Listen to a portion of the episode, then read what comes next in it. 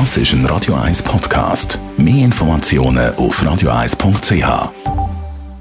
Wirtschaftsmagazin für Konsumentinnen und Konsumenten wird Ihnen präsentiert von Blaser Greinicher.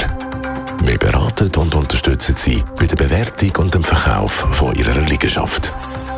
blasergreinicher.ch Dave Burkhardt.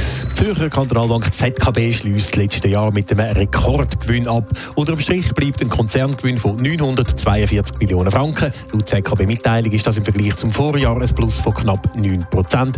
Die Ausschüttung an Kanton und an die Gemeinde beläuft sich auf knapp 430 Millionen Franken.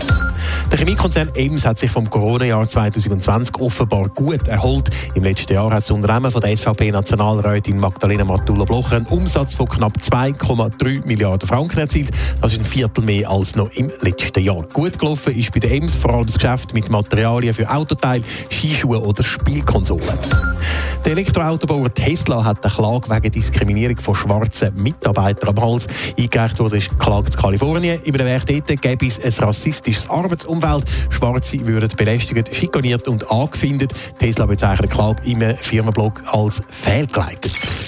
Am Montag ist wieder einmal der Tag der Verliebten. Es ist Valentinstag. Für viele Leute eine willkommene Gelegenheit, um seinem Herzblatt etwas zu schenken. Richtig viel Geld wieder in der Schweiz für einen Valentinstag, für Valentinsgeschenke. Aber nicht ausgeben, Dave Burkhardt. Bei Valentinstagsgeschenk wird tatsächlich nicht allzu tief in die Tasche gelangt in der Schweiz. Das zeigt eine Umfrage von Finance Scout 24 zum diesjährigen Valentinstag.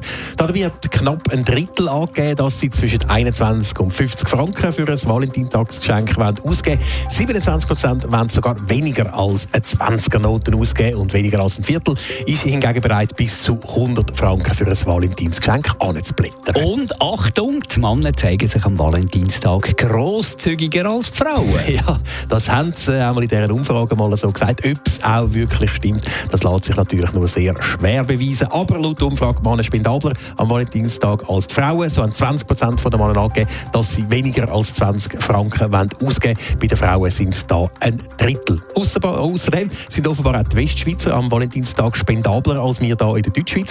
29 Prozent der Romans wollen zwischen 51 und 100 Franken für ein Valentinsgeschenk zahlen. In der Deutschschweiz 10% weniger als so viel ausgeben.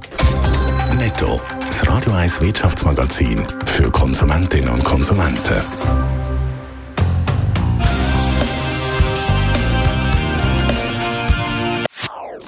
Das ist ein Radio 1 Podcast. Mehr Informationen auf radio1.ch.